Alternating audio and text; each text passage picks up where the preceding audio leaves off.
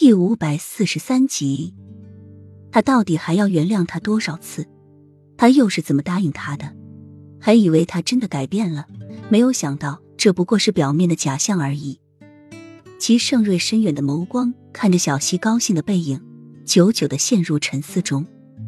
走到一处偏僻地方的时候，小溪脸上的笑意顿失，嘴角带着冷笑，一双深眸深不可测，看都不看一眼手中的泥人，就将他们全部都丢到了草丛中。洛英这几日一直都在他的院子中种植着草药，晒着药材，对外面的事情不闻不问。他心底认定了齐盛瑞已经知道了所有一切的事情，他也不再为小溪的安危着想。他之所以那么着急的想要带着小溪离开皇宫，就是怕太后和誉王爷拿到兵符后造反，而他和小溪的命自然不保。如今齐盛瑞什么都知道，他是断不可能让小溪有任何的差池，所有的事情都有他顶着，他也懒得去操那份心。说真的，他不喜欢勾心斗角。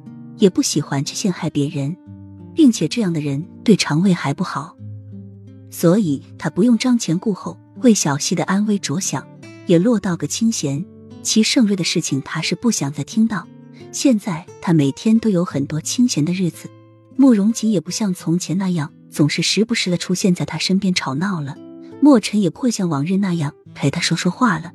而绿柳和柳荣出了宫，太子又每天的在学习。